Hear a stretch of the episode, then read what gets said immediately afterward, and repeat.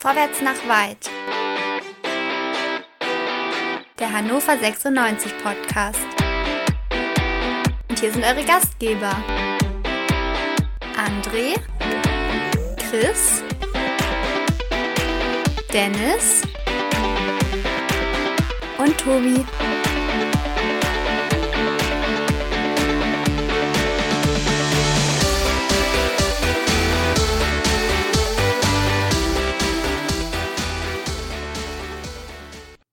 Liebe Hörerinnen, herzlich willkommen zu Vorwärts nach weit, dem 96 Podcast bei meinsportpodcast.de. Hannover 96, also mit dem ersten Sieg im dritten Spiel noch ungeschlagen. Plötzlich lesen wir was von Spitzenteam, lesen völlig geschmacklose Kommentare von einzelnen enttäuschten Redakteuren aus Hannover, ähm, möchte ich hier mal deutlich betonen. Aber jetzt stehen wir vor dem Topspiel und könnte den HSV sogar überholen. Samstagabend Flutlicht wollen wir draufschauen.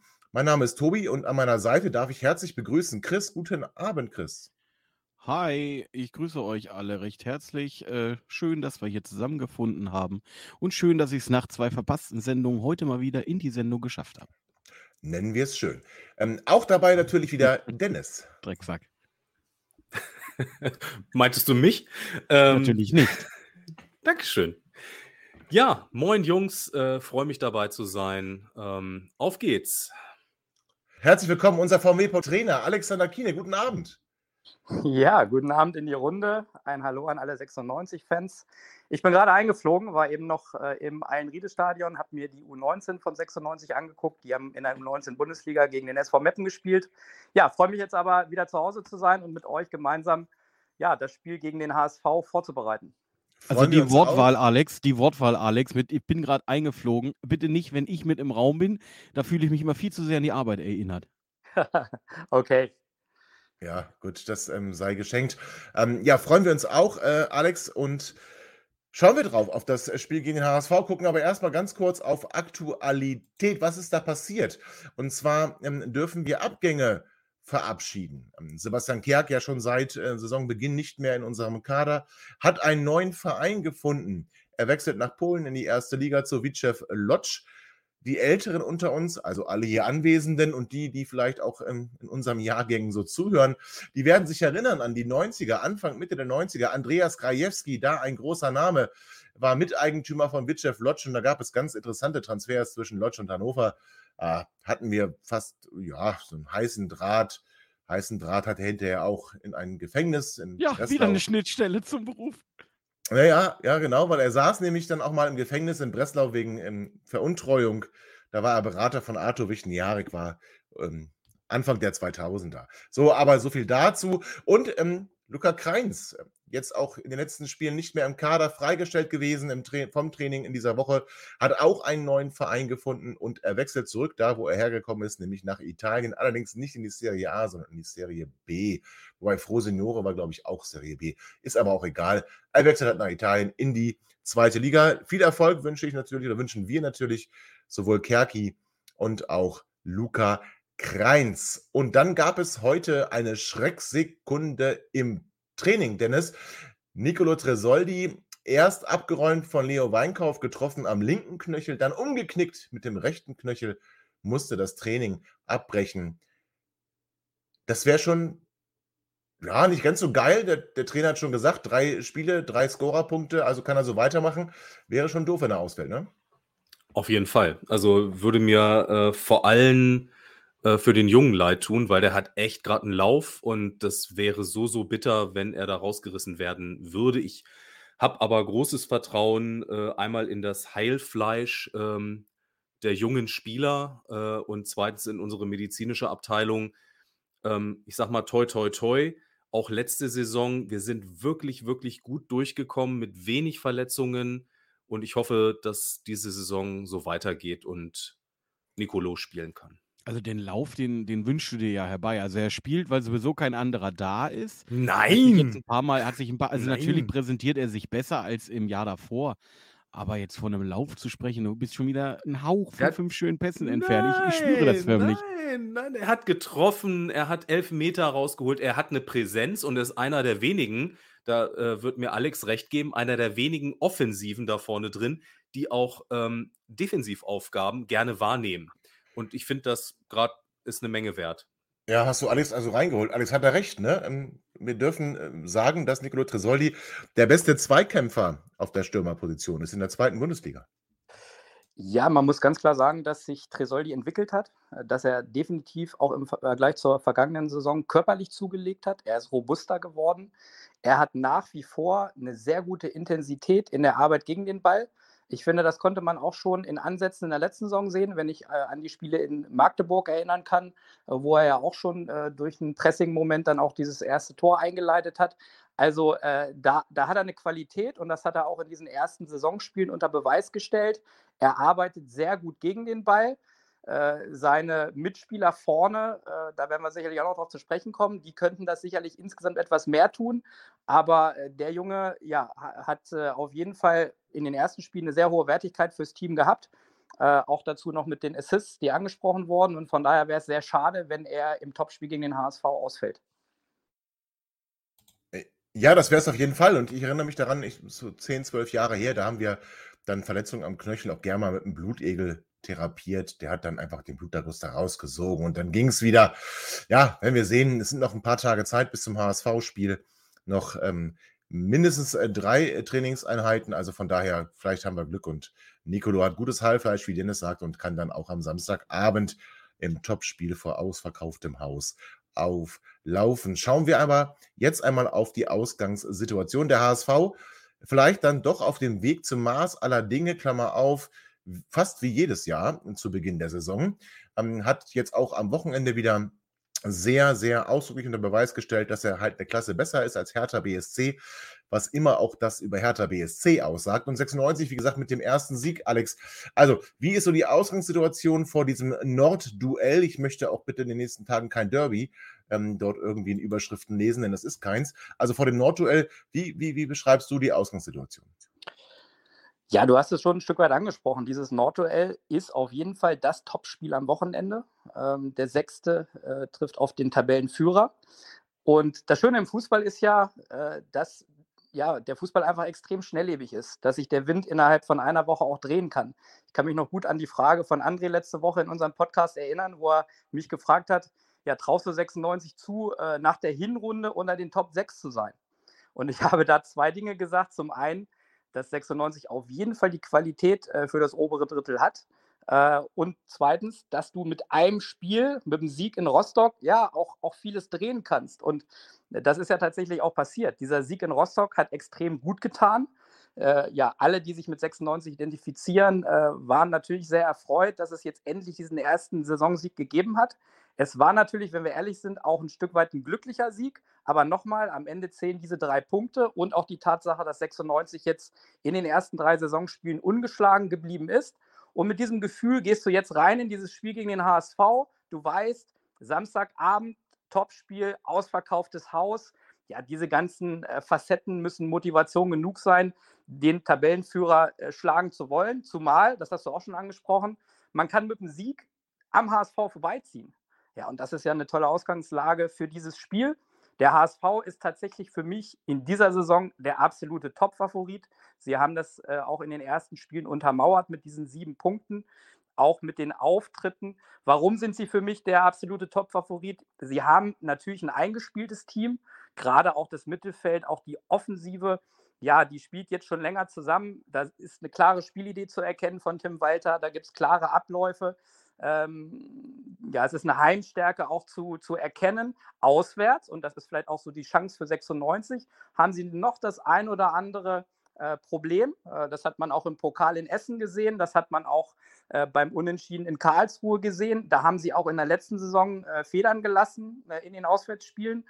Ähm, aber nochmal, der HSV hat eine extrem hohe individuelle Qualität.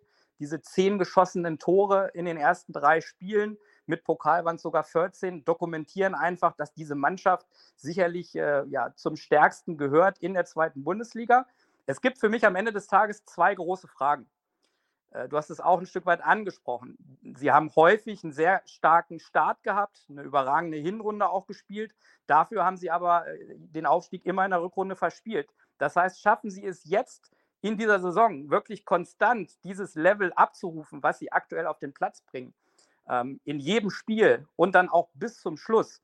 Und die zweite Frage, äh, schaffen sie es, diese defensiven Schwächen, die nach wie vor zu erkennen sind, Sie haben in den ersten Spielen mit Pokal acht Gegentore bekommen. Schaffen Sie das in den Griff zu bekommen? Ähm, Sie haben gegen Hertha das erste Mal zu Null gespielt. Ich fand aber auch, dass Berlin nach vorne sehr schwach war. Ähm, also diese riskante Spielweise, die der HSV an den Tag legt, können Sie das ein Stück weit modifizieren und auch anpassen, um am Ende des Tages die nötigen Ergebnisse einzufahren und endlich dieses große Ziel Aufstieg und Rückkehr in die Bundesliga zu erreichen. Sie sind der Favorit. Äh, und für 96 geht es darum, ja, den, dem HSV Paroli zu bieten. Sie haben aus meiner Sicht noch etwas gut zu machen aus dem letzten Jahr. Da gab es zwei Niederlagen. Äh, besonders das 1 zu 6 in Hamburg ist uns sicherlich in schlechter Erinnerung geblieben.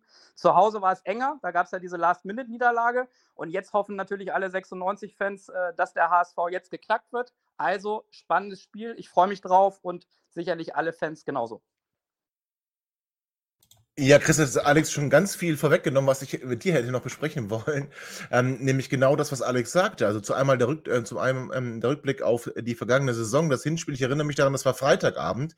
Es war da auch schon ein Abendspiel, auch schon Flutlicht, auch schon äh, relativ zu Beginn der Saison. 96 geht früh in Führung, kassiert dann das Unentschieden in der Nachspielzeit. Wir erinnern uns alle noch, das Solo über dem halben bis dreiviertel Platz nach eigener Ecke miserabel verteidigt und dann eben der HSV als Sieger. Ähm, das nur am Rande, aber hm, das, was Alex sagte, ist entscheidend, für, für mich zumindest. Und das gibt mir so ein bisschen Hoffnung. Ich weiß nicht, wie es bei dir ist. Sowohl gegen Karlsruhe oder in Karlsruhe als auch in Essen hat der HSV gezeigt, dass er auf Gegners Platz doch schon äh, Probleme hat. Und gerade Rot-Weiß Essen, liebe Grüße an Dabro, ist jetzt nicht unbedingt der Übergegner, aber hatte den HSV am Rande einer Niederlage. Ist das wirklich etwas, ähm, was vielleicht auch bei dir so ein bisschen Hoffnung aufkommen lässt? Ich weiß, zwei Herzen schlagen in deiner Brust, dass 96 aber am Samstag dann, weil es eben aussetzt für den HSV ist, eine Chance hat. Also erstmal muss ich sagen, äh, mit Blick auf die Vorsaison tat mir diese unglückliche Heimniederlage, über die ich mich natürlich auch sehr geärgert habe, nicht so doll weh wie diese Demontage äh, im Volkspark. Äh, das hat deutlich tiefere Spuren hinterlassen. Und ich weiß auch nicht, ob es so klug ist, zu sehr jetzt auf die Auswärtsleistung vom HSV zu gucken, ähm, weil dafür bin ich mit unserer, mit unserer Leistung im letzten Spiel äh, viel zu wenig zufrieden. Ähm, also ich bin nicht beruhigt dadurch oder davon, dass wir jetzt die ersten drei Punkte eingefahren haben. Äh, ich finde, gegen Rostock haben wir äh, glücklich auswärts gewonnen äh, und ich habe das Spiel von Hamburg gegen Hertha gesehen, äh, also über die vollen 90 Minuten und hatte so das Gefühl, Hamburg kann spielerisch mit Hertha machen, was sie will. Also die hatten wahnsinnig viel Platz. Ähm, das hätte viel deutlicher ausgehen können und tatsächlich habe ich ganz große Angst davor, dass uns das äh, jetzt am Wochenende äh, im berüchtigten Flutlicht Samstagabendspiel äh, um die Ohren fliegt und dass uns der HSV ähm, zeigen wird, dass es denen völlig egal ist, was wir hier statistisch äh, gerade äh, vorbesprechen, ähm, sondern dass der HSV seine Ambitionen, die sie gewiss in den letzten Jahren jedes Jahr hatten, äh, aber die, halt auch gegen uns jetzt hinterlegen wollen ähm, und uns dementsprechend mit einer ordentlichen, saftigen Abreibung im eigenen Stadion wieder nach Hause schicken. Oh, das äh, klingt ja gar nicht so gut. Dennis, du bist ja unser gute Launebär, ähm, das äh, wissen wir ja schon. Also, was kannst du da mhm. entgegnen, äh, entgegnen zu dieser Angst, die Christa hat? Und die Montage sagt er, also ich Die Montage war im letzten, also das wirst du ja wohl nicht abstreiten, dass das 6 zu 1 in, im Volkspark Ja, das tat weh. Aber eine richtige, aber richtige Reibe ist auch nicht besser. Also Dennis, ähm, jetzt ähm. komm du als gute Launebär mal rein. Ja, ich versuch's mal. Äh, also tatsächlich also Angst habe ich nicht. Angst ist ja auch nie ein guter Ratgeber, aber so ein bisschen, ähm, so ein bisschen Bauchgrummeln habe ich durchaus auch. Ähm, HSV ist einfach äh, super gut drauf. Ähm, Hertha würde ich nicht als Maßstab nehmen. Die sind meines Erachtens nach überhaupt noch nicht angekommen in der zweiten Liga, vom Kopf her. Und ist Das, für mich auch. aussieht, äh, gerade müssen sie sich auch nicht lange daran gewöhnen. Ne? Also das Nee, scheint ja. könnt, ja, vielleicht machen sie auch direkt äh, noch eine Liga tiefer weiter. Ähm, also da würde ich jetzt nicht drauf gucken, äh, was die spielen gegen Schalke. Das war auch eine deutliche Nummer, muss man sagen, auch wenn es hin und her gegangen ist. Also HSV ist schon bärenstark. Ähm, mir macht ein bisschen Hoffnung, jetzt möchte ich nicht Rostock und, und, und Hamburg vergleichen, aber ähm, wir haben gegen, ähm, gegen Rostock viel ähm, in der Verteidigung richtig gemacht. Und das müssen wir, müssen einfach wahnsinnig gut stehen und wir müssen dem HSV den Spaß nehmen am äh, Ballbesitzfußball und ähm, am äh, Anlaufen. Und wenn wir das schaffen, haben wir vielleicht eine Chance auf ein Unentschieden. Aber auf einen Sieg sehe ich ehrlich gesagt auch nicht. Okay, also oh, selbst unser gute Laune-Bär äh, stapelt da relativ tief. Dann wollen wir uns gleich mal anhören, wie der HSV mutmaßlich gegen uns auftritt, was sein taktisches Konzept ist. Da bin ich schon sehr gespannt drauf, aber das machen wir gleich nach einer kurzen Pause. Hey, Malte Asmus von meinsportpodcast.de hier. Ab März geht's weiter mit unseren 100 Fußballlegenden. Staffel 4 bereits. Freut euch auf Zlatan Ibrahimovic, Michel Platini, Cesar Luis Minotti, Paolo Maldini, um nur mal vier zu nennen. Und bis wir mit der vierten Staffel kommen, hört doch einfach noch mal rein in die bisherigen drei Staffeln. Ronaldinho, Sepp Meyer, Gary Lineker, Lothar Matthäus und viele weitere warten da auf euch. 100 Fußballlegenden. Jetzt überall, wo es Podcasts gibt. Liebe HörerInnen, herzlich willkommen zurück zu Vorwärts nach Weit, dem 96 Podcast bei meinsportpodcast.de. Wir stehen vor dem Heimspiel gegen den HSV. Alex, du hast gerade gesagt, der HSV ähm, könnte so etwas wie das Maß aller Dinge sein. Sie, sie treten sehr dominant auf. Sie sind der Favorit. Das waren sie schon sehr häufig. Also auch Favorit, das nehme ich jetzt auch mal sogar auf den Ausgang der Saison. Ähm, aber ähm, kannst du uns erzählen, was, was ist das ähm, der HSV unter äh, Tim Walter in der Saison 23, 24? Wahrscheinlich doch ein bisschen mehr als ein gewachsenes Konstrukt. Hol uns da mal so ein bisschen ab. Was ist das Konzept von Tim Walter? Du hast tatsächlich schon so ein paar Attribute angesprochen, äh, die den Fußball von Tim Walter auszeichnen. Also zum einen muss man ja sagen, er ist jetzt schon auch einen längeren Zeitraum da. Natürlich haben sie jetzt gerade unter ihm in den letzten zwei Jahren den Aufstieg äh, knapp verpasst. Aber äh, es ist auf der anderen Seite natürlich auch so, wenn ein Trainer einen längeren Zeitraum da ist, ja, dann schleifen sich einfach gewisse Automatismen ein, auch gerade mit den Spielern, die auch diesen ganzen Weg mitgegangen sind. Und das sind ja einige.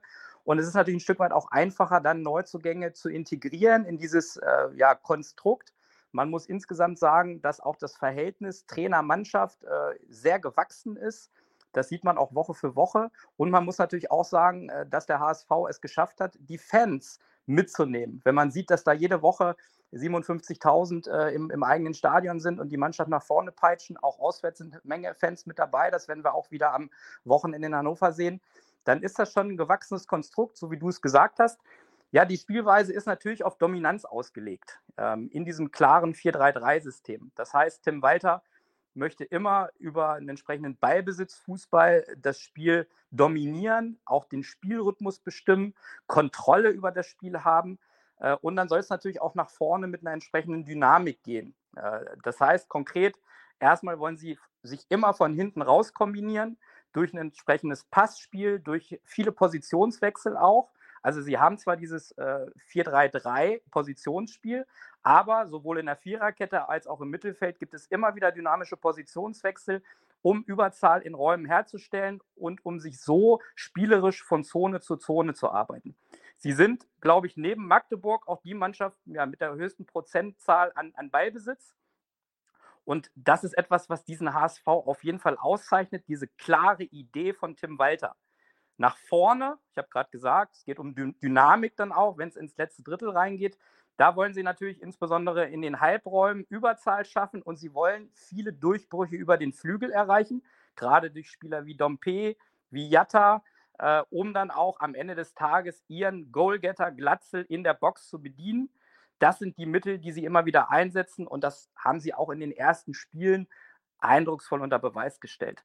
Zweite Sache ist natürlich dieses Thema gegen den Ball. Da wollen sie immer ein sehr aktives Pressing und Gegenpressing spielen, weil wenn ich Kontrolle haben möchte, wenn ich dominant spielen möchte, dann ist es natürlich das Ziel, ich will den Ball haben, so schnell wie möglich. Der Gegner soll keine Luft haben, äh, um sich irgendwo rauszuspielen oder durchzukombinieren, sondern ich setze den Gegner so unter Druck, äh, um schnell in Ballbesitz zu kommen. Und dieses Spiel werden sie aus meiner Sicht auch ähm, in Hannover praktizieren, aus diesem 4-3-3, also mit einer Viererkette, einem Sechser, zwei Achtern und drei Spitzen. Und dann diesen klaren Abläufen im Pressing und Gegenpressing, dass insbesondere die drei Spitzen und die zwei Achter immer wieder rausstechen hoch anlaufen, auch sehr aktiv im Gegenpressing sind und dass sie auf der anderen Seite im Ballbesitz ja über eine Viererkette und einen Sechser aufbauen und über diese dynamischen Positionswechsel sich dann ähm, ins Mittelfeld und auch nach vorne arbeiten wollen. Ähm, sie haben trotzdem nach wie vor Problemfelder und das konnte man auch gerade in den Auswärtsspielen in Karlsruhe und in Essen erkennen. Nämlich zum einen, sie haben durch ihr riskantes Aufbauspiel natürlich nach wie vor Ballverluste, wenn es der Gegner schafft, sie sehr aggressiv unter Druck zu setzen, auch in den entsprechenden Zonen zu Fehlern zu zwingen. Und dann ist ja immer das Thema, wenn du deine Position vorher verlassen hast und nicht geordnet bist, dann bist du anfällig im Konterspiel. Und das konnte man auch gut erkennen in diesen ersten Spielen. Das heißt, so dieses Thema, Restverteidigung ähm, ist etwas, was Tim Walter auf jeden Fall nach wie vor bearbeiten muss. Auch insgesamt die Fehlerquote im Defensivbereich muss verbessert werden, wenn sie ihr großes Ziel erreichen wollen. Und natürlich auch so dieses Thema Konstanz innerhalb der 90 Minuten. Ich denke, wir können uns sehr gut an das erste Spiel gegen Schalke erinnern, dieses 5 zu 3. Da haben sie überragende Phasen gehabt, gerade nach vorne. Und dann wieder Phasen, wo sie Schalke es ermöglicht haben, drei Tore zu schießen. Die hatten sogar noch mehr Möglichkeiten. Also der HSV muss einfach daran arbeiten, ja, konstant über 90 Minuten zu agieren äh, und dadurch dann auch äh, die Spiele für sich zu entscheiden. Es ist auffällig, dass Tim Walter im Vergleich zur letzten Saison so zwei, drei äh, Anpassungen vorgenommen hat. Nämlich zum einen, es ist auch mal ein langer Ball erlaubt. Also in der Vergangenheit war es ja immer so, sie wollten alles hinten raus kombinieren, vom Torwart über die Viererkette. Ähm, und jetzt hat man auch in den ersten Spielen gesehen, wenn sie massiv unter Druck sind, ja, dann wählt Heuer Fernandes schon nochmal den langen Ball vorne auf Zielspieler Glatzel oder alternativ im Halbraum auf Jatta. Also das ist etwas, äh, was sie mittlerweile auch machen in entsprechenden Pressing-Situationen. Das Zweite ist, dass sie schon auch versuchen, mehr Struktur im Positionsspiel zu behalten, nicht so wild auch, gerade von den Innenverteidigern, hinten raus zu marschieren, um dann auch insgesamt eine bessere Restverteidigung zu haben. Und das Dritte ist, dass sie jetzt auch im letzten Spiel gegen Hertha in der zweiten Halbzeit auch mal Phasen hatten, wo sie sich mehr zurückgezogen haben und im Block verteidigt haben. Das war in der Vergangenheit eigentlich nie der Fall. Da wollten sie immer über 90 Minuten pressen. Das kannst du aus meiner Sicht aber nicht, sondern du musst es in entsprechenden Wellen machen. Und da finde ich schon, dass da äh, Tim Walter auch ein bisschen adaptiert hat und äh, versucht hat, äh, ja, ähm, auch mehr mal in den Block zu gehen, auch mal auf Umschaltsituationen zu gehen. Und da haben sie ja natürlich nach wie vor mit Spielern wie Jatta und Dompe absolute Qualität. Also eine Top-Mannschaft, keine Frage, mit den entsprechenden Qualitäten im Ballbesitzspiel. Deswegen, die musst du bearbeiten. Ich habe es ja gerade schon auch gehört, den musst du den Spaß am Fußball nehmen. Den musst du gerade auch im, im, im zentralen Bereich, musst du sie zu Fehlern zwingen, um dann entsprechende Räume in die Tiefe zu nutzen. Das haben Karlsruhe und Essen teilweise sehr gut vorgemacht. Und ich denke, dass es da genug Material gibt, mit dem 96 sich darauf auch vorbereiten kann. Ja, Chris, ich bin jetzt fast ein bisschen bei dir, weil Alex hat eigentlich beschrieben, dass Tim Walter ähm, das Repertoire noch erweitert hat, dass der HSV noch flexibler geworden ist, nicht ganz so steif und stur an der Marschrichtung festhält. Ähm, also wenn ich daran denke, dass, dass äh, unser zentrales Mittelfeld ja eigentlich nicht existent ist, ja, dann habe ich jetzt auch Sorge, Wahrscheinlich fühlst du dich dann auch bestätigt, was Alex gerade gesagt hat, oder? Äh, absolut. Ich finde vor allen Dingen durch den Weggang von Kittel äh, ist der HSV schwerer ausrechenbar geworden. Äh, der, ich glaube, äh, Benest oder wie er heißt, spielt ja jetzt äh, die Position, wo Kittel häufig gestanden hat.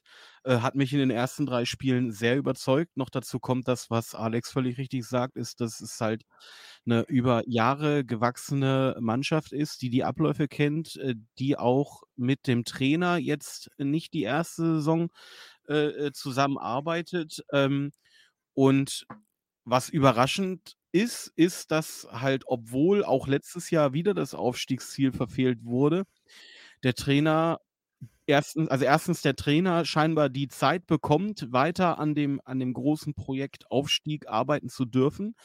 Und zeitgleich ist äh, man oder zeitgleich der HSV es schafft, ähm, wirklich attraktive Spieler wie ein Glatzel äh, im Verein zu halten, sogar Verträge zu verlängern. Ähm, mit Dompe, finde ich, hat man also einen mega guten Linksaußen. Äh, über Jatta äh, müssen wir auch nicht mehr groß sprechen. Dieser Kader hat so viel Qualität und wenn, wenn das eintritt, was, was Alex ja äh, oder jetzt schon abzeichnet, diese Konstanz, wenn sie es das halt wirklich endlich mal schaffen, ähm, äh, über eine ganze Saison zu bringen, dann ist das wirklich der Aufstiegsfavorit Nummer eins. Und ähm, es freut mich, dass du äh, inhaltlich dich mir jetzt anschließen kannst. Ja, wobei, das ist mit. Ja, es, Angst und Bange werden lässt, wahrscheinlich. Ja, aber es ist mir ein bisschen zu viel äh, Lobhudelei dann doch irgendwie, weil dann, wenn der HSV so groß ist, dann machen wir uns ja auch irgendwie so klein. Denn es, wir haben ja schon, du hast es gesagt, ähm, die Chance, denen den Spaß am, am Fußball zu nehmen, denen den Spaß an der Kombination zu nehmen. Ich denke, wir haben da ja auch ein paar prädestinierte Spieler. Fabian Kunze ähm, hat ja, jetzt aber der hat nach 10 Minuten gelb, wenn es schlecht läuft. Ja, Und dann, das, wer macht das vielleicht, dann? ist er, vielleicht ist er intelligenter geworden in den ersten drei Spielen. Hat er jetzt nicht drei gelbe Karten gekriegt. Also, äh, Dennis, ähm, dagegenhalten könnte doch eine Option sein.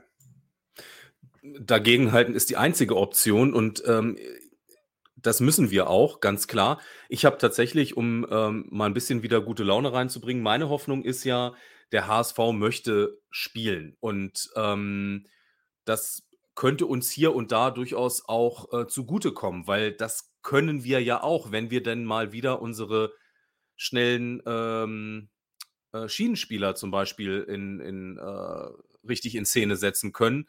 Äh, wobei ich mir gerade noch nicht sicher bin, ob ich äh, tatsächlich ähm, doch lieber Eze sehen möchte gegen den HSV, weil äh, defensive Stabilität.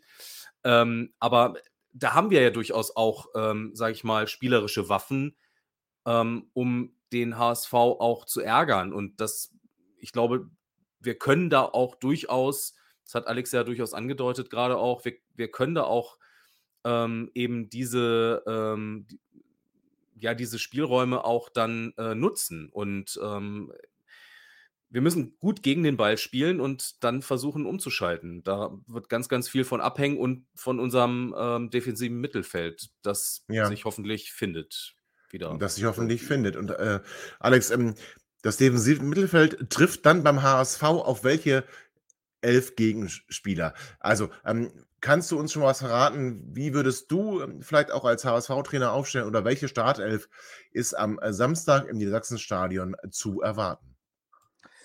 Naja, es gibt ja auf jeden Fall äh, so zwei, drei Spieler, wo man auch abwarten muss, äh, sind die wieder fit? Äh, wie ist da so die Entwicklung? Ich denke zum einen an Abwehrchef Schonlau, der natürlich schon äh, fehlt hinten. Äh, da komme ich gleich noch zu. Ich denke auch an Neuzugang Ferrei, der ja von Eintracht Braunschweig gekommen ist, der ein tolles Debüt hatte im ersten Spiel, zuletzt aber auch äh, verletzt ausgefallen ist. Ähm, also da sind schon noch so ein paar Fragezeichen. Sind diese Spieler schon wieder fit? Ähm, ich gehe trotzdem insgesamt davon aus, dass Tim Walter aufgrund der erfolgreichen ersten Wochen wenig an seiner Startelf verändern wird. Ähm, in diesem 4-3-3, Heuer Fernandes wird im Tor stehen. Natürlich, er ist hinten der, der Rückhalt, auch ein Führungsspieler in diesem ganzen Konstrukt. Ähm, er hat seine Stärken ganz klar auf der Linie in der Reaktionsfähigkeit. Er ist aber auch der erste Spielmacher, also der Playmaker von hinten, der das Spiel einleitet. Nach wie vor erkenne ich das ein oder andere Defizit bei hohen Bällen. Das konnte man auch in den ersten Spielen beobachten. Das war auch in der Relegation in den letzten Jahren immer mal wieder der Fall. Aber ansonsten ist das natürlich ein ja, gestandener und erfahrener Zweitligatorwart und ein Führungsspieler in dieser Achse. Und dann kommen wir aber zur Viererkette. Ich habe gerade schon gesagt, Schonlau, ähm, Kapitän, äh, ist verletzt ausgefallen. Ähm, es gab jetzt in den letzten Wochen drei andere Spieler, die in dieser Viererkette zum Einsatz gekommen sind. Und nochmal, wenn der HSV zu knacken ist, dann hinten, weil natürlich diese Viererkette noch nicht so eingespielt ist durch die Neuzugänge, äh, wie man das vielleicht von einer absoluten Topmannschaft erwarten könnte. Äh, wenn Schonlau äh, nicht zur Verfügung steht, dann werden sie sicherlich in der Innenverteidigung wieder spielen mit Ramos, der aus Bielefeld gekommen ist, ein sehr physisch starker Innenverteidiger. Und daneben Dennis Hanci Kadunic, ähm, 25-jähriger Schwede mit bosnischen Wurzeln. Der ist aus Mallorca gekommen, auch eine absolute Kante mit 1,91 Meter. Ähm, das ist das Innenverteidiger-Duo, was zuletzt agiert hat. was aber auch in der Abstimmung ja, noch das ein oder andere Problemchen offenbart hat. Ähm, auf der linken Seite erwarte ich in der Viererkette Miro Muheim, den kennen wir, ein klassischer Linksverteidiger, auch sehr agil und äh, stark nach vorne, auch mit seinen Flankenläufen. Und auf der anderen Seite ja, gab es auch äh, einen neuen Spieler, der reingekommen ist, nämlich Van der Bremt, der ist aus Salzburg gekommen, mit 1,87 Meter, eigentlich ein sehr großer und physischer Außenverteidiger, äh, auch mit einem guten Tempo. Vielleicht nicht so stark nach vorne wie Muheim auf der anderen Seite, aber dafür, wie gesagt, mit physischen Qualitäten. Option wäre äh, Moritz Heyer, der war aber zuletzt nicht mit dabei. Aber nochmal, diese Viererkette ist insgesamt noch nicht so eingespielt, wie man das erwarten kann. Ja, dann haben sie natürlich im Herzstück davor im Mittelfeld äh, ja, ihren Taktgeber auf der Sechs. Äh, das ist Jonas Meffert. Ähm, einerseits natürlich mit seinen Abräumerqualitäten, andererseits aber auch ja, in der Spieleröffnung, in der Ballsicherheit. Ja, ein Ankerspieler, extrem wichtig für Tim Walter. Ich glaube, es gab eine Statistik in der letzten Saison, wenn er nicht gespielt hat, war der HSV meistens nicht erfolgreich. Also der ist ungemein wichtig äh, in der zentralen Achse. Ja, und davor ähm, wird sicherlich auf der einen Achterposition äh, Benes spielen. Ja, mit vier Toren, das wurde auch schon angesprochen, sicherlich aktuell ein Unterschiedsspieler auch mit seinem linken Fuß, seiner Schusstechnik, äh, seinen guten Standards, äh, absoluten Garant für den aktuellen äh, Erfolg als Tabellenführer. Äh, und die andere Position wird wahrscheinlich Ludovic Reis einnehmen. Den kennen wir auch aus der letzten Saison. Äh, ja, holländische Schule, guter Fußballer. Alternativ Ferrei, wenn er fit ist. Äh, ein sehr guter Transfer von Eintracht Braunschweig. Ein absolut kreativer Achter, Zehner äh, da muss man gucken, ähm, wer zur Verfügung steht, wie sich da auch Tim Walter entscheidet. Ja, und vorne erwarte ich eigentlich äh, ja, das äh, Dreieck, was auch in den letzten Wochen erfolgreich war, nämlich auf den Flügeln äh, mit äh, Dompe als Linksaußen, mit seiner Agilität, mit seinem Zug zum Tor, mit seinem, mit seinem Tempo ist er schon auch ein, ein klasse Spieler. Und auf der anderen Seite das Kraftpaket, äh, Jatta, der immer wieder auch in die Tiefe zündet und der zusammen mit Dompe dann äh, den Zielspieler im Zentrum bedienen soll. Und das ist natürlich Goalgetter Glatzel. Ja, das ist also die Startelf, die zu erwartende Startelf vom HSV. Viel Qualität, wir haben es besprochen.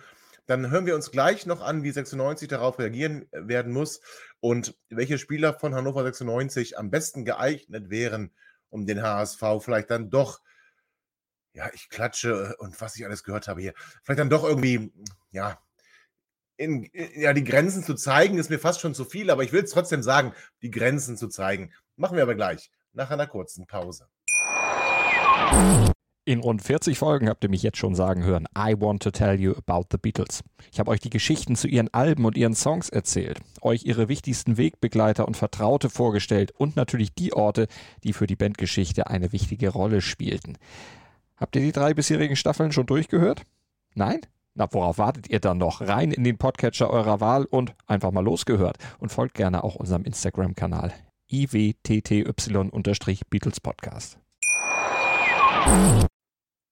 Liebe HörerInnen, herzlich willkommen zurück zum letzten Teil. Vorwärts nach weit, dem 96-Podcast bei meinsportpodcast.de. Wir haben gesprochen über die Ausgangssituation. Wir haben unsere Chancenlosigkeit hier allenthalben bekundet. Aber Alex, ich weiß, dass du auch uns sagen kannst, was 96 äh, tun kann, um den HSV vielleicht doch in die Schranken zu weisen und vielleicht doch in irgendeiner Art und Weise nicht unter die Räder zu kommen. Alex, ich hoffe da sehr auf dich. Ich werde es versuchen. Also äh, natürlich ist es eine absolute Bewährungsprobe gegen dieses Top-Team. Äh, zumal du äh, ja letzte Saison beide Spiele verloren hast, so jetzt spielst du gegen Tabellenführer, aber das ist alles Motivation genug, äh, auch mit dem Sieg in, im Rücken aus Rostock äh, jetzt den HSV in die Knie zwingen zu wollen. Ich glaube, erstmal muss man ja festhalten, und das wurde auch schon angesprochen, die Defensivleistung war in Rostock besser als zuvor. Das hatte natürlich einerseits den Hintergrund, dass sich 96 ein bisschen tiefer gestellt hat, mehr im Block verteidigt hat, auch Rostock mehr den Ball überlassen hat. Rostock konnte kein Spiel gestalten und das kam 96 natürlich auch besser zu Passe. Ich glaube, dass du jetzt auch wieder gegen den HSV einfach eine gute Balance äh, ja, in der Defensive brauchst. Aber, und da sehe ich es auch so, du musst trotzdem ja gegen den HSV im Block stehen, aber dann sehr aggressiv verteidigen. Wenn du zu passiv bist, wenn du auch zu tief stehst, ähm, ja, dann läufst du nur hinterher und dann wird es zwangsläufig irgendwann zu Chancen und Toren des Gegners kommen. Also musst du so eine gute Mischung finden äh, aus Mittelfeldpressing im Block, auch mal aus dem äh, äh Attackieren nach vorne, um gerade auch dieses Aufbauspiel zu stören, um ihnen eben genau diesen Spaß am Fußball zu nehmen, auch mit einer entsprechenden Härte und Aggressivität. Also da immer wieder rauszustechen, auch eklig zu spielen. Ähm, und du musst natürlich insgesamt auch gerade in der Arbeit gegen den Ball gucken, äh, dass du äh, ja eine, eine, ne gute Restverteidigung äh, bildest, um eben nicht diese Spieler äh, mit Tempo dann auch in die Tiefe äh, zu lassen, wie Jatta, wie Dompe und so weiter. Und du brauchst, und das war in Rostock sehr gut, fand ich, eine absolute Konsequenz und Willensstärke im Verteidigen im eigenen Strafraum und gerade auch bei den Standardsituationen. Das sind so die Headlines für die Defensive. Und für die Offensive sind aus meiner Sicht zwei Aspekte extrem wichtig. Wir haben ja schon gesagt, der HSV will schon attackieren. Die, die spielen ein aktives Pressing äh, im Anlaufen, auch im Gegenpressing. Das heißt, du musst es schaffen, zum einen dieses Pressing zu überspielen. Und da erwarte ich einfach im Vergleich auch zu den letzten Spielen, auch gerade Rostock, da muss ich 96 weiter steigern. Also mehr vertikale und diagonale Pässe spielen, mehr Pässe nach vorne in die Halbspuren, gerade auch neben den Sechser, neben Meffert. Und dann auch gewisse Abläufe. Ich finde in den ersten Spielen, es waren, wenn es gute Aktionen waren von 96, häufig nur Einzelaktionen. Dann hatte Schaubmann eine Idee, dann hat Teuchert mal einen aussteigen lassen. Aber so dieses zusammenhängende Spiel über entsprechende Passkombinationen, Steilklatsch tief, Dreieckskombinationen, da muss sich 96 deutlich steigern. Und sie müssen auch dieses Pressing durch Spielverlagerung überspielen. Das heißt, wenn der HSV auf einer Seite attackiert, dass dann über einen Ball auf den Innenverteidiger oder Sechser und im zweiten Ball in, in, in den ballfernen Raum sofort die Seite verlagert wird. Das sind Dinge, die extrem wichtig sind. Und, und das wird der Schlüssel zum Erfolg sein, schafft es 96 aus Ballgewinn schnell in die Tiefe umzuschalten. Nochmal, der HSV will Ballbesitzfußball spielen da musst du äh, dagegenhalten, da musst du sie zu Fehlern zwingen und aus diesem Ballgewinn sofort die Tiefe suchen und dann Durchbrüche in den Schnittstellen und auf den Flügeln schaffen. Da ist der HSV nicht immer gut geordnet. Da ist die Viererkette hinten auch noch nicht so eingespielt. Das haben Essen, Karlsruhe und zum Teil auch Schalke gezeigt.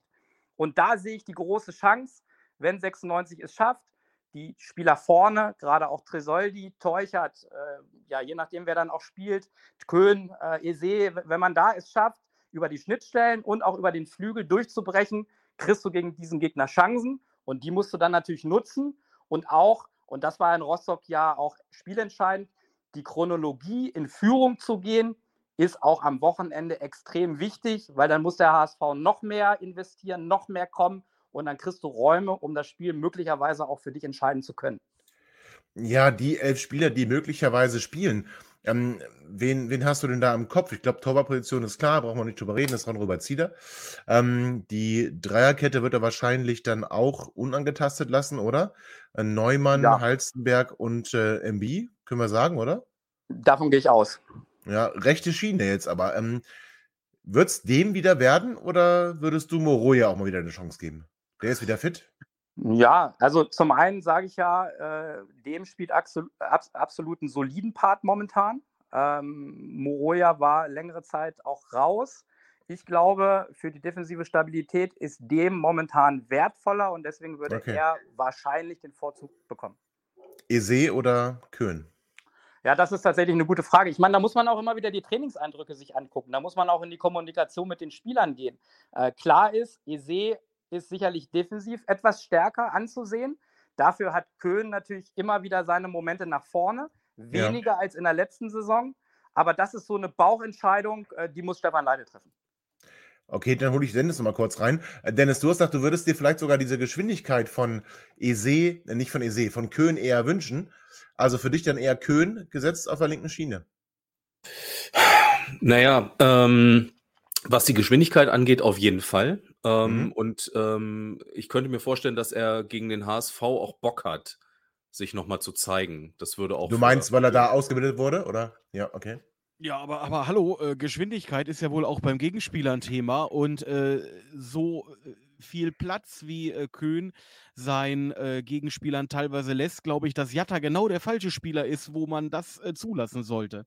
Also würdest du äh, wäre Eze, ich ja? definitiv Team Okay. Ese jetzt gegen den HSV. Gut, du wärst Team Ese. Ich bin da, ah, ich bin da ein bisschen unentschlossen, aber dann tendiere ich auch eher zu, äh, zu Chris und würde auch sagen, eher Team Ese. Aber Alex hat natürlich recht, es geht dann auch um die Trainingseindrücke, die dann noch kommen werden. So im zentralen Mittelfeld, Alex. Ähm, Christiansen w- angeschlagen, am Rücken verletzt, also ist nicht klar, ob er überhaupt spielen kann. Also Kunze und ist es dann Leopold? Ja, erstmal habe ich mich extrem gefreut, dass Leopold mal wieder eine Möglichkeit bekommen hat in Rostock, weil ich eigentlich sehr viel Potenzial in diesem Spieler sehe, weil er zum einen äh, immer wieder auch gut raussticht in den Halbräumen. Das könnte auch ein wichtiges Mittel gegen den HSV sein.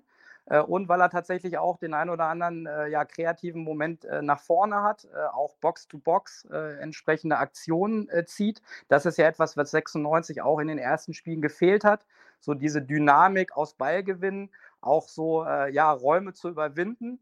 Ähm, er muss natürlich aufpassen, und das war so das Problem von Leopold in der Rückserie. In den Spielen, gerade St. Pauli, kann ich mich gut daran erinnern, er hat zu viel Ballverluste gehabt.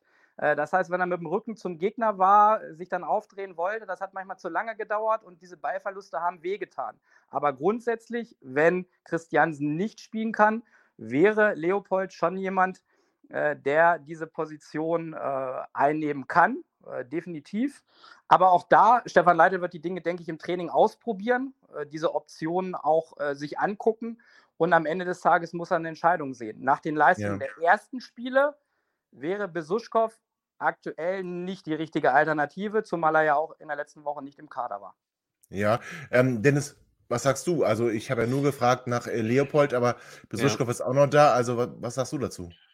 Also, äh, ich möchte auch einmal sagen, ich äh, Leopold finde ich super. Ich mag den sehr, sehr gerne auch spielen sehen. Ähm, das Einzige, und das habe ich tatsächlich auch beim Rostock-Spiel dann gesehen, wir werden definitiv kleiner in der Zentrale, Alex. Ist das ein, ist das ein Thema, was dann Ja. Leitl auch beschäftigt? Weil der ist halt einfach äh, 10 Zentimeter kleiner jetzt zum Beispiel als Christiansen und äh, 14 Zentimeter als Besuschkow. Ähm, Thema, das, ja, das ist natürlich in der Spielvorbereitung für einen Trainer immer auch ein, ein Punkt. Nämlich zum einen geht es ja äh, auch darum, äh, ja, bei den Standardsituationen möglichst viele ja, großgewachsene Kopfballspieler zu haben. Und wir wissen ja auch, Standardsituationen entscheiden Spiele. Also das ist so ein Thema. Ähm, ja, und das andere äh, ist, ist auch im Mittelfeld, gerade in diesen Duellen, erste Bälle, zweite Bälle ähm, spielt Körpergröße natürlich noch auch eine entscheidende Rolle. Trotzdem, ich mag diesen Spielertyp Leopold. Ich finde auch, dass er für einen Achter viele Attribute mitbringt. Ich glaube, am Ende des Tages braucht er aber auch Vertrauen vom Trainer, vom Trainerteam, auch von seinen Mitspielern. Äh, das ist ein junger Spieler und ich würde mir wünschen, dass er mehr Einsatzzeit bekommt. Größer hat im defensiven Mittelfeld bei Hannover 96 noch nie eine Rolle gespielt. Wir erinnern uns hoffentlich alle gerne an Franka. Ja, ja, Pinto. Lala, ja, Ja. alles, wie, wie sie alle hießen, das stimmt. Also okay, da sind wir ein bisschen unentschieden, stellen wir fest. Jetzt aber die Kardinalsfrage, Alex. Ähm, wir hatten uns eigentlich festgelegt auf das 3-5-2 respektive 5-3-2. Jetzt hat Stefan Leitl ein bisschen an der Taktik geschraubt. Wir haben das erst kritisiert. Ähm, dann haben wir verstanden, okay, er spielt dann auch gar nicht mehr 3-5-2, sondern dann hat er 3-4-3 spielen lassen. Bedeutet, der liebe Sedi Teuchert sollte so über halb links kommen, Louis Schaub über halb rechts und im Zentrum nur noch Nicolo Tresoldi. Also Kardinalsfrage 3-4-3 gegen den HSV oder 3-5-2? Ich bin nach wie vor der Meinung, äh, dass es sinnvoller wäre, mit drei Mittelfeldspielern zu agieren, um dann auch äh, ja, eine gewisse Mannorientierung gegen den HSV zu stellen.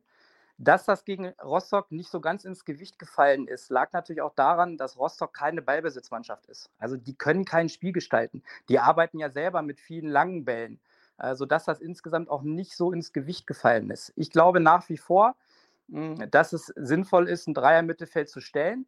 Wenn du es so machst äh, wie Leitl, nämlich mit drei Spitzen, dann müsste tatsächlich der Neuner, in dem Fall Tresoldi, in der Arbeit gegen den Ball ein bisschen abkippen, um Meffer zuzumachen. Und Teuchert und Schaub gehen auf die beiden Innenverteidiger. So löst du das normalerweise im professionellen Bereich. Aber ich bin eher nach wie vor der Meinung, schließ das Zentrum, sei da sehr mannorientiert, sehr aggressiv gegen das Dreier-Mittelfeld vom HSV Und da hätte ich mehr äh, Glauben daran, dass ich dann auch Ballgewinne generieren kann. Okay, ich bin auch eher für den Zehner, also schau auf die 10. Chris, wie siehst du das? Ähm, 3-4-3 äh, oder 3-5-2?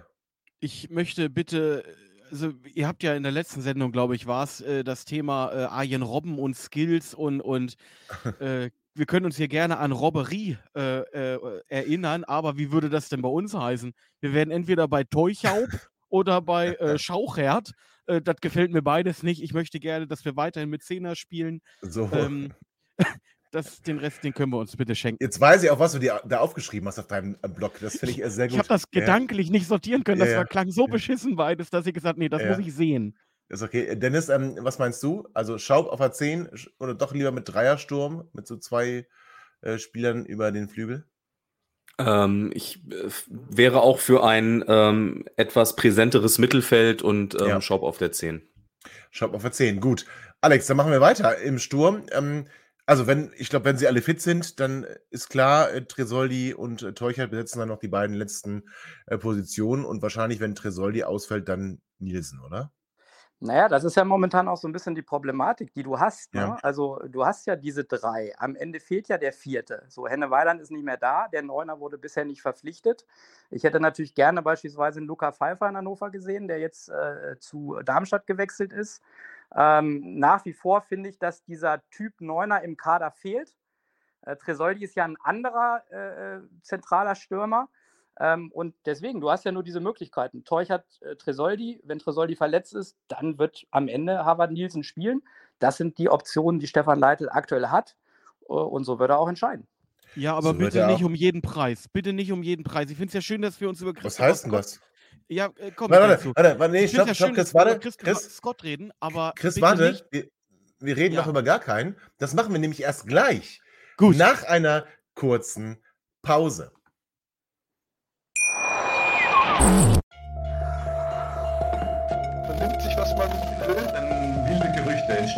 Fast nichts davon stimmt. Tatort. Sport. Wenn Sporthelden zu Tätern oder Opfern werden, ermittelt Malte Asmus auf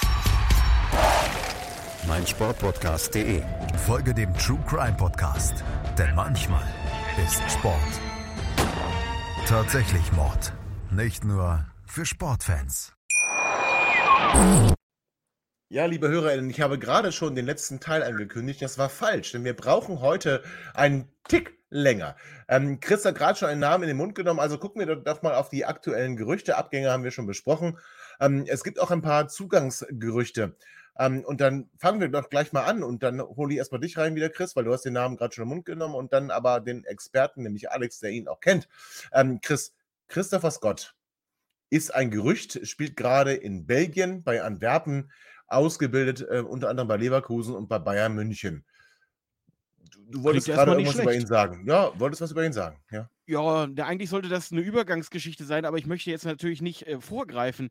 Klingt erstmal nicht schlecht. Die Frage ist natürlich, äh, ist ja, äh, wird ja bezeichnet als Offensiv-Allrounder. Und äh, die Frage, die ich an der Stelle hätte, ist, äh, brauchen wir jemanden fürs Mittelfeld äh, auf ja. den Offensivpositionen? Oder haben wir nicht schon seit längerer Zeit eigentlich einen anderen großen Bedarf. Äh, Alex hat es gerade auch schon thematisiert. Und wenn ich sage, und jetzt greife ich doch vor, auch wenn ich nur einen Satz dazu sage, bitte nicht um jeden Preis. Ähm, ich möchte sehr gerne einen Stürmer bei Hannover sehen, aber nicht, wenn hm. diese hm. misogyn sind, politisch ja, gestört jetzt, und äh, okay. Einen jetzt vielleicht Chris, berühmten ja. Fußballvater haben. Ja, jetzt macht Chris also die große Nummer auf. Sehr schön. Ähm, aber bleiben wir erstmal bei Christopher Scott, Alex. Ähm, Chris hat gesagt, Offensiv-Allrounder. Ich habe gesagt, ausgebildet bei Leverkusen und Bayern München. Ähm, 21 Jahre alt, in Belgien jetzt gerade. Ähm, kein Stammspieler. Ähm, also dann, dann, die Frage an dich. Ähm, würde uns Christopher weiterhelfen? Und dann die Anschlussfrage. Was ist eigentlich mit Kolja Uden? Warum bauen wir den nicht auf? Naja, die Transferstrategie von Markus Mann ist ja deutlich zu erkennen, seitdem er da ist, auch speziell jetzt so in den letzten Monaten. Äh, er möchte ja viele junge Spieler auch mit großem Potenzial für Hannover 96 gewinnen, für diesen Weg. Das finde ich grundsätzlich auch erstmal sehr löblich und sehr gut. Ich denke, mit, mit Spielern wie Foti und Leopold, das war so der erste Schritt. Äh, äh, Arian B, Whirl, so und jetzt möglicherweise Christopher Scott. Also, das ist eine klare Strategie. Ähm, aber natürlich ist die Fragestellung, und die habt ihr eben gerade auch schon aufgemacht, ähm, ja, ist dieser Spieler wirklich auch sinnvoll? Er kann aus meiner Sicht in dem System von Stefan Leitl zwei Positionen spielen. Das ist einerseits in einem 3-5-2 die Zehnerposition oder alternativ in dem 3-4-3 diese äh, Halbposition äh, links oder rechts, wahrscheinlich eher links, äh, in dem Dreiersturm. So, weil er ist mit 1,78 Meter ein, ein kleiner, sehr agiler, sehr dynamischer Spieler, hat ein super Tempo-Dribbling, kann sehr gut auch äh, das 1 gegen 1 auflösen, arbeitet vor allen Dingen auch sehr gut in den Zwischenräumen. Also ist kein Spieler, der jetzt die Linie runterzündet wie ein Momulu, sondern der geht nach innen, der fühlt sich in diesen Zwischenräumen wohl und da versucht er auch Aktionen nach vorne zu initiieren. Er ist definitiv kein Torjäger, er ist für mich eher ein Vorbereiter. Ähm, und ähm, er ist ein Spieler definitiv mit Potenzial. Zunächst mal muss man sagen, kein Preis ist dafür entscheidend, sondern es wäre ja eine Laie äh, aus Belgien, weil er bei Antwerpen momentan nicht so zum Zuge kommt. Also er hat in der letzten Saison einige Kurzeinsätze gehabt, ähm, aber hat es nicht zum Stammspieler geschafft. Jetzt muss man dazu sagen, Antwerpen ist Meister geworden unter Marc van Bommel. Das ist natürlich eine, eine gewachsene Truppe. Also, er möchte zurück nach Deutschland. Er kann geliehen werden mit einer entsprechenden Kaufoption. Äh, und es wäre ein weiterer junger Spieler für die Perspektive. Es ist aber kein Spieler, der sofort zündet und der einen Unterschied ausmachen kann. Und es ist auch kein Torjäger, es ist auch kein klassischer Neuner. Äh, nach wie vor finde ich, dass dieser Mittelstürmer, dieser, dieser Torgarant fehlt, auch dieser Typ, den 96 ja. nicht im Kader hat. Und deshalb wäre Scott eine gute Alternative, ein Perspektivspieler, äh, aber aktuell auch noch nicht mehr. Ja, aber, Alex, aber was ist aber mit Alex, Alex, ganz ehrlich, bedeutet aber auch, wenn der Spieler nicht sofort bei uns zündet, kaufen wir den ja nicht. Also, weil wir, wir geben ja kein Geld aus. Ja, also äh, gibt es keinen für, Sinn. Für, für eine Option. So. Deswegen macht es keinen Sinn. Es macht also, nur Sinn, wenn wir einen offensiven Mittelfeldspieler abgeben. Genau. Und ergibt, äh, ergibt Frage, Sinn, bitte. Er, ergibt Sinn, bitte. Wir wollen keine Anglizismen. Ergibt Sinn, heißt es in der deutschen Sprache. So, aber geben Frage wir, aber, äh, also verlässt Sebastian Ernst den Verein? Oder wird Louis Schaub gehen? Also Louis Schaub wird nicht gehen. Ernst? Okay, dann kann ja. man den jungen Mann holen, aber. Ja, ja. also dann bleibe ich, nee, ich bleibe dabei, Dennis. Selbst, also selbst dann, Alex, Kolja Uden, gekommen aus Altlinike ähm, in der U23, ähm, so gut aufgefallen, dass er direkt mit uns ins Trainingslager gefahren ist, war jetzt auch im Kader. Also ähm, kann nicht Kolja das auch?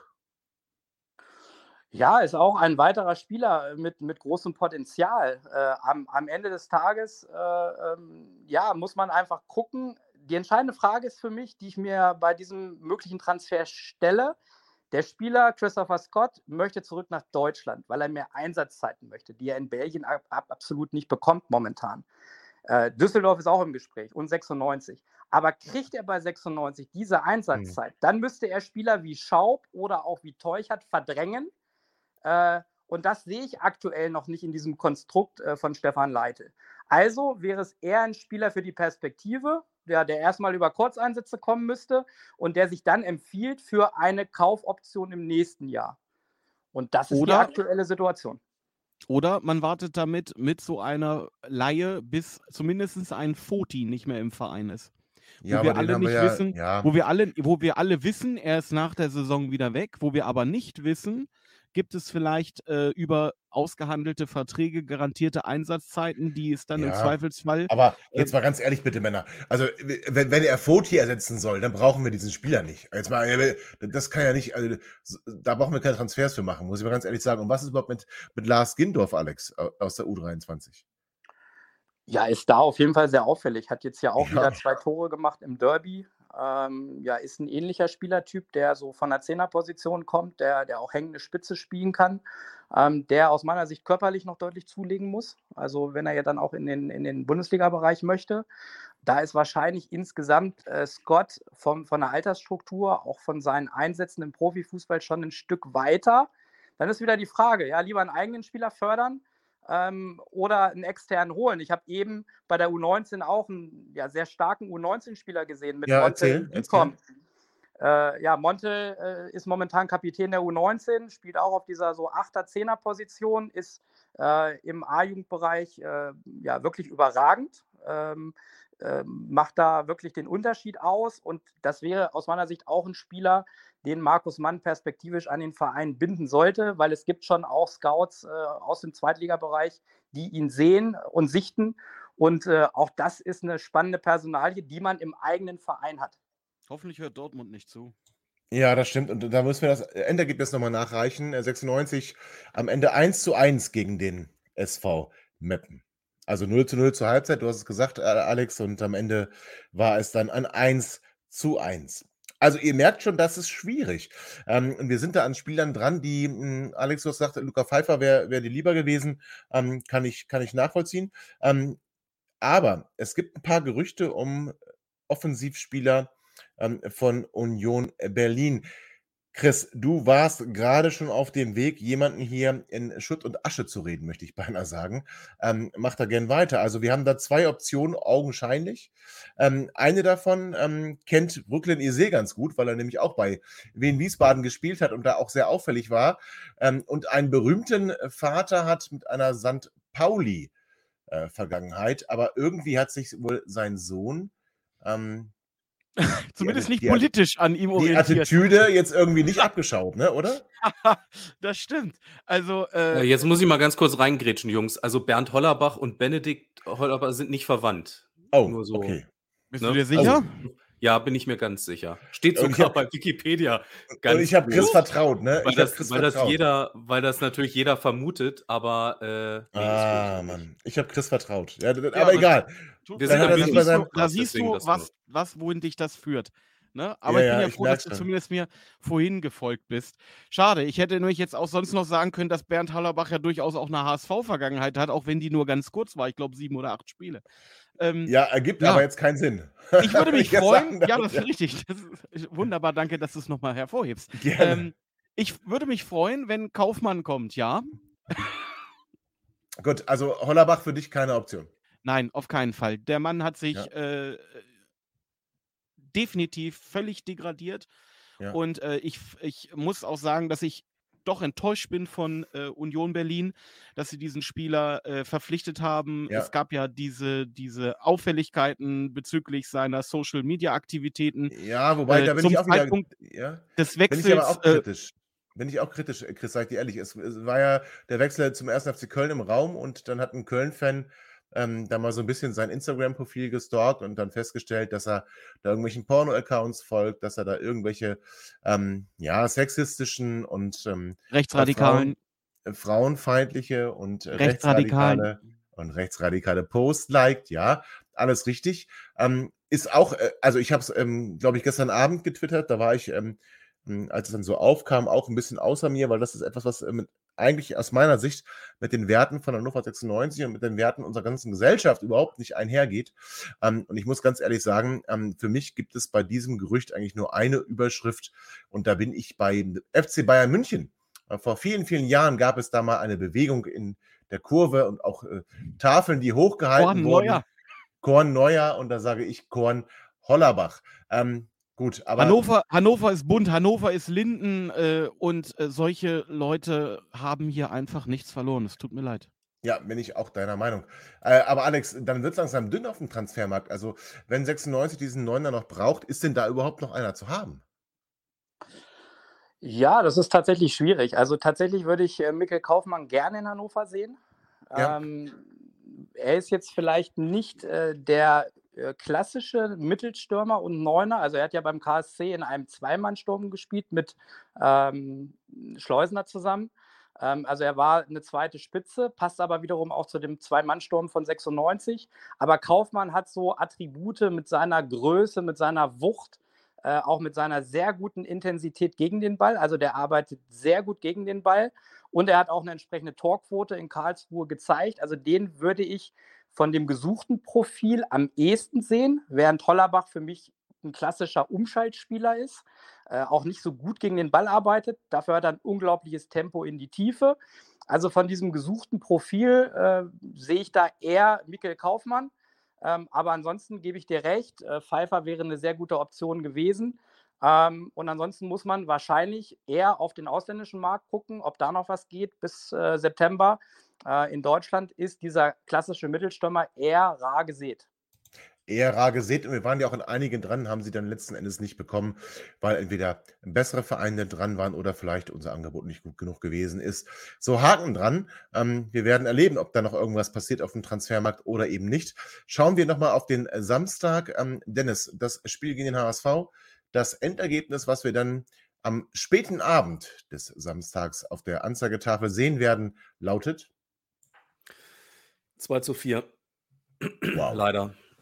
Du bist der gute Launebär. Mach das. Ja, es tut mir leid. Ey, was soll ich 2 zu 4. Okay. Ja. Aber äh, wir, Chris, ey, wir schießen zwei äh, Tore. Ja, okay, geil. Geil. Ja, Chris 05 oder was? Nö, 0-3. Also 0 wir schießen kein Tor und kriegen drei. Ähm, Alex? Ja, da muss ich ja mal dagegenhalten. Also ich hoffe und setze auf ein Unentschieden in 2-2, weil, glaube ich, beide Mannschaften ja auch äh, in der Lage sind, Tore zu erzielen und auch ja, die eine oder andere Schwäche noch in der Defensive offenbart haben. Von daher unentschieden in einem Topspiel. Äh, ich denke, damit können beide Seiten dann gut leben. Ja, damit können wahrscheinlich sogar wirklich beide Seiten leben, aber jetzt zwingt ihr mich dazu und ich ja. freue mich darüber. Ja. Ich freue mich darüber. Ich darf endlich mal wieder auf einen 96-Sieg tippen. Ähm, und ich sage ganz ehrlich, wir werden natürlich vor ausverkauftem Haus dem Hamburger SV mit 3 zu 1 wieder zurück an die Elbe schicken. Und ähm, ich möchte dazu aufrufen, ich bin auch im Stadion, deswegen wird übrigens ähm, das aus Transparenzgründen Quick and Dirty jetzt nicht ganz so quick. Ähm, es wird erst am kommenden Tag aufgenommen und dann auch online äh, gestellt, weil ähm, am späten Abend, also würde eh keiner von euch zuhören, sind wir mal ganz so ehrlich. Also das, ähm, da sind, begegnen wir uns höchstens noch irgendwo in der Innenstadt, aber da hört ihr nicht unseren Podcast. Deswegen machen wir das lieber am Sonntag, ähm, wo ihr kann alle. Man dich dann eh nicht mehr verstehen. Das ist ja. Und mich kann man dann sehr gut verstehen. Ähm, aber ähm, wir machen dann lieber am Sonntag den Podcast. Und deswegen, wir haben gehört, 20.000 Karten sind nach Hamburg verkauft worden. Lasst uns bitte das Sachsenstadion zu einer Festung machen. Lasst uns bitte zeigen, wer der HSV mit dem Heimspiel ist und wer der echte HSV ist. Und das sind wir, der Hannoversche Sportverein von 1896. Und denkt immer daran, liebe Hörerinnen 96 Allee. Auf drei Punkte am Samstag. Bis bald. Ciao. Ihr seid immer noch da? Ihr könnt wohl nicht genug kriegen. Sagt das bitte nicht den Jungs. So, jetzt aber abschalten.